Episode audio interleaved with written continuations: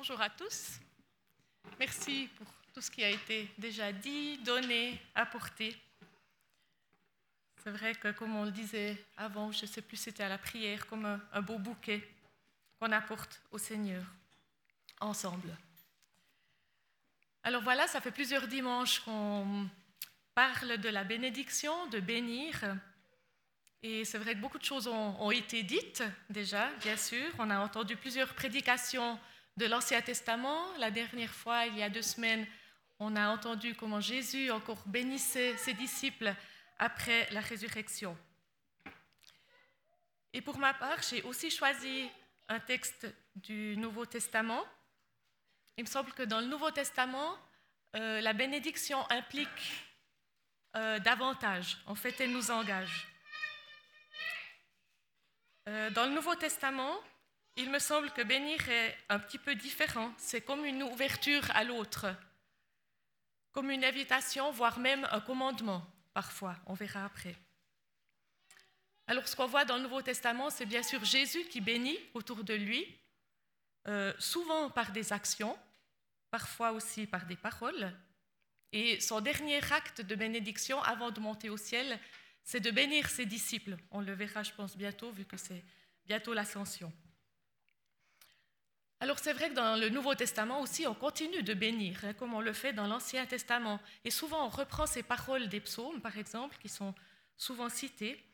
Et ces bénédictions, souvent, elles entourent, euh, par exemple, la naissance du Christ ou encore son entrée à Jérusalem. Béni soit le Seigneur hein, qui vient. Et j'aimerais encore citer un autre texte intéressant qui, sera, qui est plus dans, l'avenir, finalement, dans une perspective euh, un peu différente aussi, c'est celle du temps de jugement, où il est question de bénédiction de Dieu aussi qui va, qui va bénir. Euh, c'est Dieu qui dira aux gens qui sont à sa droite, aux brebis, on dit, c'est dans Matthieu 25, 34, Venez, vous tous qui êtes bénis par mon Père. Prenez possession du royaume qu'il a préparé pour vous depuis la création du monde. Car j'ai souffert de la faim, et vous m'avez donné à manger, j'ai eu soif, vous m'avez donné à boire, j'étais nu, vous m'avez vêtu. Voilà, ça donne aussi un petit peu une autre perspective de cette bénédiction dans le Nouveau Testament. Alors venons-en au texte que, que j'ai choisi ce matin. C'est vrai que ça peut paraître un peu bizarre dans l'année de la réforme et peut-être aussi avec nos amis réformés d'avoir choisi un texte de Jacques. Parce que justement, Jacques, c'est une épître un petit peu particulière. On n'y trouve en fait pas d'allusion à la passion, par exemple, ou à l'amour du Christ. Euh, elle a été déclarée, euh, comme vous le savez certainement, épître de paille par Luther, justement. Et ceci parce que, voilà, Jacques met beaucoup d'importance sur les œuvres. Il le dit plusieurs fois, la foi sans les œuvres est morte. Mais il dit quand même que hum, l'homme est déclaré juste sur la base de ses actes et pas seulement sur la foi. Voilà, alors on voit qu'il y a quand même quelque chose. Mais c'est quand même aussi une épître qui a influencé d'autres réformateurs. Euh, par exemple, Pierre Valdès, un des premiers réformateurs, hein, et puis bien sûr aussi un petit peu les anabaptistes quand même, qui sont attachés à cette notion de la suivance du Christ. Et c'est vrai qu'on trouve aussi beaucoup d'allusions dans Jacques euh, au serment sur la montagne. Alors Jacques, justement, il met un, accent très intéressant aussi sur la vie économique dans toute son, épître, aussi cette vie sociale. Euh, il donne beaucoup de, euh, conseils aux, églises, à ces premières églises qui sont d'origine juive, mais qui vivent dans la diaspora, donc qui ne sont plus à Jérusalem. Il le fait surtout pour les empêcher de se reposer sur les richesses, qui sont des biens périssables, et puis ce serait dommage de passer à côté de la vie que Christ veut leur donner. Et en fait, là, au milieu du livre, on a ces quelques versets qui parlent de la langue. Et c'est ceux-là qui nous intéressent ce matin. Cette langue qui peut être un instrument de bénédiction ou de malédiction, et je pense que hum, Jacques veut, veut, un petit peu mettre cette importance, vu qu'il dit qu'il ne faut pas être trop dans les richesses euh, ou pas s'attacher, pas s'attacher aux, richesses, pardon, mais il veut justement qu'on mette cet accent sur nos relations, sur les paroles qu'on se dit euh, les uns aux autres, sur cet aspect de la vie communautaire. Alors, on va lire le texte de Jacques.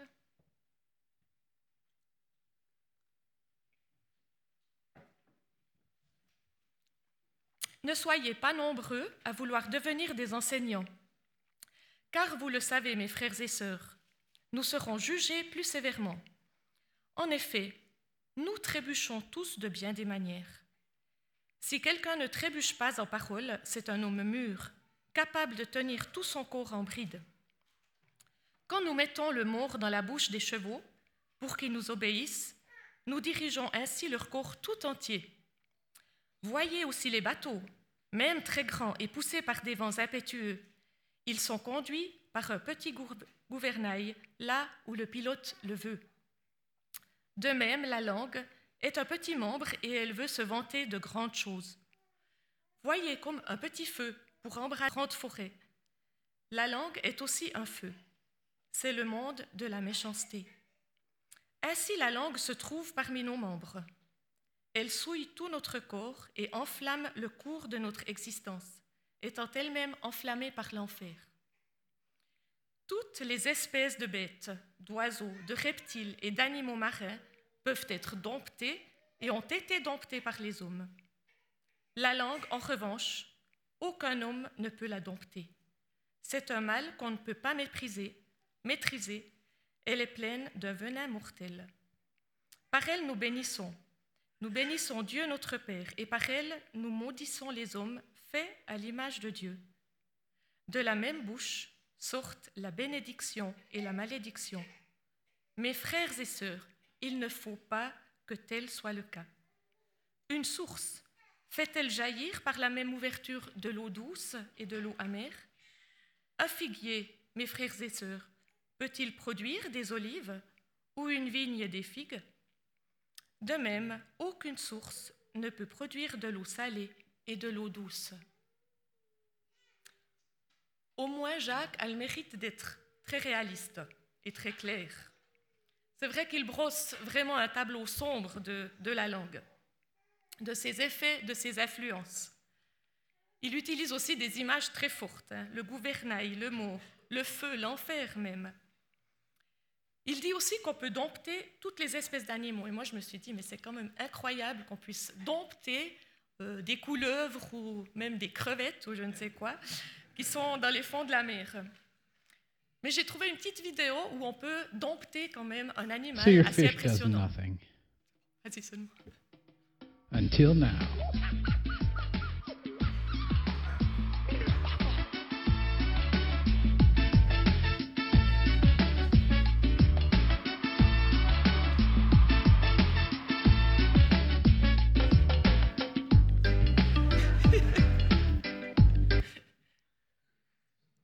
Petit problème parce que le petit poisson rouge, il est dompté. Donc, on devrait pouvoir avancer, mais euh, ça joue pas. Tant pis, c'est pas grave. Alors, le petit poisson, il était dompté dans la vidéo. En fait, il passe par des. Il prend un cerceau, il passe par un tunnel, euh, il va chercher quelque chose, un ballon. Ah, vous l'avez vu ah, Parce que moi, je le voyais pas avancer, désolé. Alors, ben, tant mieux, vous avez vu mon petit poisson rouge. Alors, ce que j'aime bien dans ce texte aussi, c'est Jacques qui reste très humble. Il se met à la, euh, à, la, même hauteur que ses destinataires. Il parle en nous, donc il est bien conscient que c'est difficile. Il est, aussi très conscient, je pense, par rapport aux situations des, églises auxquelles il écrit. Et c'est vrai que ce texte et cette attitude me touchent personnellement, parce que pour ceux qui me connaissent un peu, vous savez que j'aime bien m'exprimer, j'aime bien dire mon avis, et puis j'aime bien partager, discuter les choses. Et c'est vrai que ça, parfois, il y a un envers de la médaille. C'est pas, voilà, on dit des fois des choses en trop, ou ben voilà. Et puis c'est vrai que de préparer cette euh, prédication n'a pas été tout simple, parce qu'elle me confrontait aussi. Donc je me suis dit, est-ce que c'est une raison de ne pas parler d'un texte quand il nous confronte. Alors, je ne pense pas. Et je discerne aussi euh, des encouragements pour peut-être nous tous qui aimons bien parler ou qui disons parfois des choses un petit peu euh, de travers. Euh, Jacques dit, de la même bouche sortent la bénédiction et la malédiction, mais mes frères et sœurs, il ne faut pas que tel soit le cas. Pour moi, il y a déjà une petite ouverture. Alors tout d'abord, on peut se poser la question, c'est quoi bénir? Qu'est-ce que ce mot contient? Qu'est-ce qu'il signifie pour moi? Ou comment il résonne? Qu'est-ce que je veux dire, par exemple, quand, je dis ou quand j'écris à quelqu'un euh, Sois béni ou Soyez béni Concrètement, qu'est-ce que je souhaite dans cette bénédiction? Est-ce que c'est simplement une petite forme gentille de politesse? Ou un vœu qui est devenu peut-être un peu banal parfois, un peu quelconque Et pourtant, dans l'Ancien Testament déjà, très souvent, la bénédiction a beaucoup de profondeur. Et je ne résiste pas à dire quelques mots sur ce que nous avons entendu hier aussi ici, euh, nous avons passé avec plusieurs une journée sur les différents judaïsmes dans le cadre de, de la formation Bible en Life avec Diana Scherer. Et on a regardé justement cette bénédiction. C'était vraiment très riche. L'étymologie de bénir vient de s'agenouiller. Et dans cette notion de s'agenouiller, bien sûr, il y a quelqu'un de supérieur à nous. Donc il y a l'humilité, mais il y a aussi la reconnaissance. On l'avait déjà entendu par Sébastien. Et pour les Juifs, c'est intéressant, si on n'est pas reconnaissant, on est des voleurs. Alors les Juifs, durant toute la journée, ils récitent des bénédictions et elles sont très adaptées aux différentes situations de la vie, même aux éléments de leur nourriture. Ça peut paraître un petit peu légaliste, mais le but, c'est d'être relié à Dieu et de cultiver la reconnaissance, de vivre dans un esprit de prière, dans un, esprit de prière individuel mais aussi communautaire, et de nous garder éveillés spirituellement et prompts à mettre en pratique les commandements et l'amour de Dieu. Alors ces bénédictions, qui sont diverses et très variées, elles sont une façon de rendre vivante la pensée de Dieu dans nos vies. Et je trouve ça très beau, vraiment, ces bénédictions diverses qui nous donnent vie, qui donnent vie. Et elles aident aussi à centrer nos vies sur Dieu et à sanctifier aussi les expériences toutes simples, toutes ordinaires du, quotidien. Un petit peu soif ce matin. Alors ces bénédictions, elles commencent toujours par Béni sois-tu, Seigneur notre Dieu, roi de l'univers.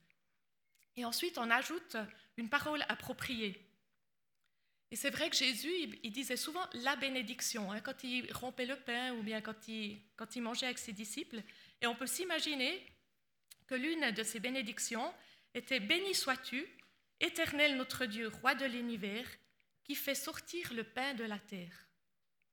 Je trouve que c'est une belle expression. Chez nous, c'est parfois un petit peu euh, banal quand on remercie pour le pain. Ou encore, béni sois-tu, éternel Dieu, notre roi de l'univers, qui crée le fruit des arbres. Voilà, vous voyez, c'est très créatif.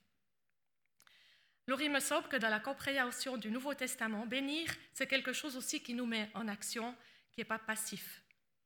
Paul, par exemple, bénit Dieu pour ce qu'il a fait pour lui, il le loue aussi pour ce qu'il fait pour les autres. Par exemple, il dit souvent Je bénis Dieu pour tout ce qu'il fait pour nous, pour vous, quand il, euh, s'adresse aux églises dans ses lettres. Ou alors on se bénit les uns les autres dans nos relations, concrètement, avec de l'aide matérielle ou avec des paroles dans lesquelles on met du contenu. Alors pour nous, comment enrichir notre manière de bénir? Qu'est-ce qu'on peut y mettre comme contenu dans, nos bénédictions? J'aimerais citer deux exemples. Un qui nous vient de l'Ancien Testament, la bénédiction d'Aaron, elle est très connue. Euh, c'est Dieu qui dit, Voici comment vous bénirez les Israélites. Vous leur direz, Que l'Éternel te bénisse et te garde. Que l'Éternel fasse briller son visage sur toi et t'accorde sa grâce. Que l'Éternel se tourne vers toi et te donne la paix. Cette bénédiction contient vraiment des paroles de vie qui sont imprégnées par le shalom de Dieu. Et je crois que nous pouvons aussi nous les approprier pour bénir notre prochain. Un deuxième exemple qui nous vient de nouveau de Paul dans les lettres. Quasiment dans toutes les lettres de Paul, euh, on trouve ces mots. Que la grâce et la paix vous soient données de la part de Dieu notre Père et de Jésus-Christ. Pourquoi ces deux mots, grâce et paix? Et justement ces deux ensemble, jamais d'autres. Pas grâce et joie, justice et paix, ou vérité et grâce, par exemple. La grâce, cette pure bonté de Dieu, cette faveur de Dieu qui est dite 170 fois dans la Bible. La grâce, un don gratuit pour qui la reçoit, mais un don qui coûte pour celui qui la donne. Ce n'est pas de moi, mais j'aime beaucoup cette phrase, parce que la grâce, car pour faire grâce, il faut renoncer à soi-même. Et je crois que plus on réalise cette grâce qu'on reçoit, qui nous est offerte par Dieu, plus on peut faire grâce à ceux qui m'entourent quand ils me déçoivent ou quand ils me blessent. Et nous avons aussi besoin de cette grâce et de se faire grâce les uns aux autres pour vivre dans la paix. Alors, grâce et paix, la paix. Ce terme qui est tellement vaste, on a de la peine à définir, en tout cas en hébreu dans le shalom. Cette paix entre les individus, cette tranquillité dans le pays, mais aussi l'état tranquille de l'âme rassurée euh, par le salut à travers Jésus-Christ. Alors lorsque nous implorons la paix sur nos frères, si nous disons cette bénédiction, eh bien je crois qu'on est aussi impliqué dans ce processus de paix.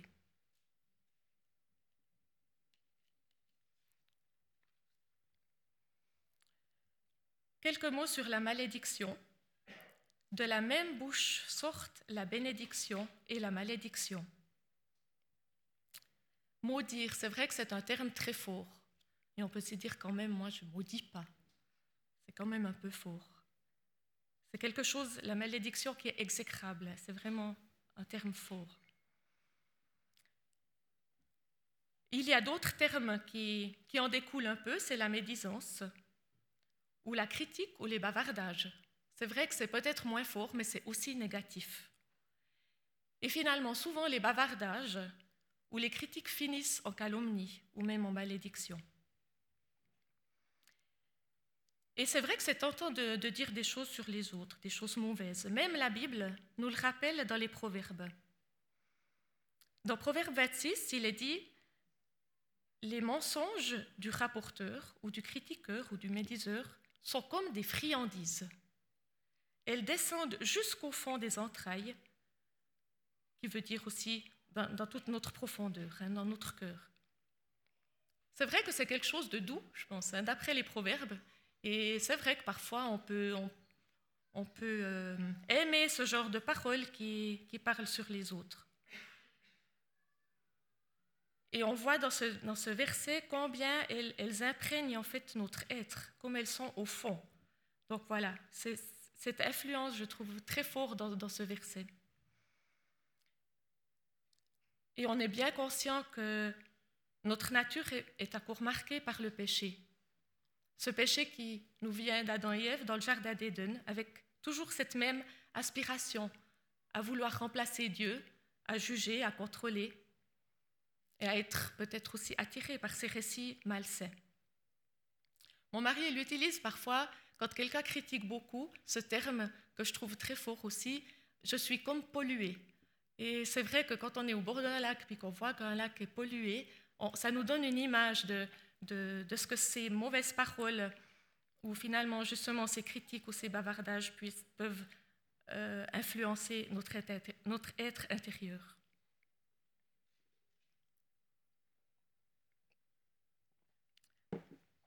Alors que faire? C'est vrai que nous nous sentons souvent démunis parce qu'on retombe souvent dans la critique. Et on est honteux Alors comment remporter la victoire sur notre langue? Est-ce que c'est possible? Dompter prend énormément de temps. Je pense que pour dompter le petit poisson rouge, il a fallu du temps. Ben, peut-être que vous avez un chien, je ne sais pas, que vous, que vous devez dompter. Ça prend du temps. C'est le travail de toute une vie, je dirais moi. Mais quand même, avec cette espérance de la restauration complète que Jésus-Christ désire nous offrir. Et comme il est question de source d'eau, je crois que nous sommes invités à examiner la source de nos paroles. Et le texte, la suite du texte que j'ai lu, nous donne déjà une réponse, une piste. Quelle, quelle est la source de mes paroles? Dans le verset 14, si vous avez dans votre cœur une jalousie amère ou un esprit de rivalité, ne mentez pas contre la vérité. En effet, là où il y a de la jalousie et un esprit de rivalité, il y a du désordre et toutes sortes de pratiques mauvaises. Ou encore dans Proverbe 4, 23, Par-dessus tout, veille soigneusement sur ton cœur, car il est à la source de tout ce qui fait ta vie. Alors dans mon cœur, dans nos cœurs, dans nos entrailles, qu'est-ce qu'on y trouve? Alors quelques pistes. D'abord reconnaître nos, paroles mauvaises, nos médisances, nos critiques. Ces paroles qui peuvent faire très mal ou qui tuent. On a parlé aussi d'enfer. Hein. Et souvent, on a un peu tendance à minimaliser nos critiques. On ne voulait pas dire comme ça, on ne voulait pas dire ça, ou voilà, il faut quand même un peu dire les choses. Mais je crois que la parole, euh, elle, nous donne vraiment, elle nous avertit pour, dans ce genre de, de comportement. Il est aussi dit que nous bénissons Dieu et nous maudissons les hommes qu'il fait à son image. Donc voilà, finalement, on maudit quelque chose qui est fait par Dieu, et je crois que finalement, on maudit Dieu. Et il me semble que Jacques va dans cette direction. Et si nous reconnaissons nos médisances, nous sommes aussi appelés à nous repentir. Nous sommes appelés à nous repentir, mais nous avons aussi le privilège d'apporter nos péchés à la croix. Nos jalousies, nos, mauvais comportements, nos colères, ce qui nous irrite, et je crois qu'on peut les apporter à la croix et Jésus est là pour nous libérer de, cet esclavage finalement. Alors, reconnaître nos mauvaises paroles, mais au lieu de médire, bénissons Dieu. On l'a fait ce matin, je pense que ça, c'est une des armes finalement contre la malédiction. Et quand on pense, pense au psalmiste, il fait ça très souvent. Il dit à Dieu, euh, il dit à son âme, bénis Dieu, ô mon âme. Et je crois que lorsque nous louons et adorons Dieu, nous nous ressourçons dans sa grâce, à la source d'eau douce, justement. Et bénir Dieu, c'est s'imprégner de lui, de sa présence, de son amour. Et on peut bénir Dieu et justement bénir l'autre, notre prochain, comme on l'a dit. Parler aux gens et non des gens. Et lorsque l'on bénit, que l'on prononce des paroles avec conviction, avec amour et vérité sur quelqu'un et pour quelqu'un, euh, avec amour et vérité, oui, je l'ai dit, eh bien, je crois qu'on ne peut plus le, maudire. Si vous dites à quelqu'un, je te bénis, que la grâce de Dieu soit sur toi, on ne peut pas le maudire de l'autre côté. Il n'est pas non plus question de se taire, parce que parfois on pourrait dire, ben, pour ne pas maudire, je me tais. Alors, euh, mais on peut aussi maudire dans ses pensées, hein, ça c'est aussi des paroles du Christ. Mais proclamer des paroles de vie, comme dans Éphésiens, qui dit, Ayez des paroles qui répondent à un besoin, qui encouragent et font du bien à ceux qui les entendent. On est aussi appelé à parler avec respect et vérité c'est Jésus qui dit que ton oui soit oui et que ton non soit non. Et il est lui-même parole faite chair. Donc voilà, il ne veut pas que nous nous taisions, mais que nous apprenions à dompter notre langue. Et ces paroles de vie que nous prononçons sont comme une source d'eau douce. Et mon souhait, c'est que nous puissions nous dire les uns les autres, soyons en bénédiction les uns pour les autres. Peut-être c'est plus engageant et plus actif aussi que dire sois béni. Alors c'est une bénédiction qui nous engage. Mais je suis fermement convaincue que l'engagement sur ce chemin de bénédiction barre la route à la malédiction. Souvenons-nous encore de ces paroles qui disent que la grâce et la paix vous soient données, que le Seigneur fasse luire sa face sur toi et t'accorde sa grâce, qu'il te garde, qu'il te donne la paix. Et en guise de conclusion, j'ai choisi le verset 17 de la fin du chapitre 3 de Jacques. La sagesse d'en haut est tout d'abord pure, ensuite porteuse de paix, douce, conciliante, pleine de compassion et de bons fruits. Elle est sans parti pris et sans hypocrisie. Le fruit de la justice est semé dans la paix par ceux qui travaillent à la paix. Dans ce verset, je ne sais pas si vous avez remarqué, mais on retrouve les mêmes qualificatifs qui correspondent à l'eau, aux fruits. Alors c'est de l'eau douce qui vient de la bonne source, la sagesse, cette paix, cette douceur de l'eau, mais aussi les bons fruits, qui sont paix et justice. C'est vrai que Jacques nous parle de l'eau amère. Et ici, dans le Jura, je me suis dit, on n'a peut-être pas de l'eau amère, mais on a de l'eau très calcaire. Et puis parfois, nos paroles, elles sont peut-être pas amères, mais elles sont un peu rugueuses, un peu dures. Alors, ce que je nous souhaite, c'est qu'on ait des relations qui sont empreintes de la sagesse d'en haut. Cette sagesse qu'on peut recevoir gratuitement, c'est encore Jacques qui le dit, si nous la demandons, afin que vraiment cette eau douce puisse couler entre nous aussi et là où nous nous trouvons. Et je vous propose de terminer ce, moment par un chant. C'est un petit engagement, mais vous êtes libre de le faire si vous voulez ou si vous ne le voulez pas. Mais je me disais qu'on pourrait séparer la salle comme en deux, et puis on se regarde, et puis on peut chanter ce genre euh, que la grâce et la paix du Seigneur soient déposées sur vous et sur vos cœurs. Alors peut-être on, fait un le milieu à peu près, et puis on se regarde, et puis on peut chanter ce chant en toute liberté.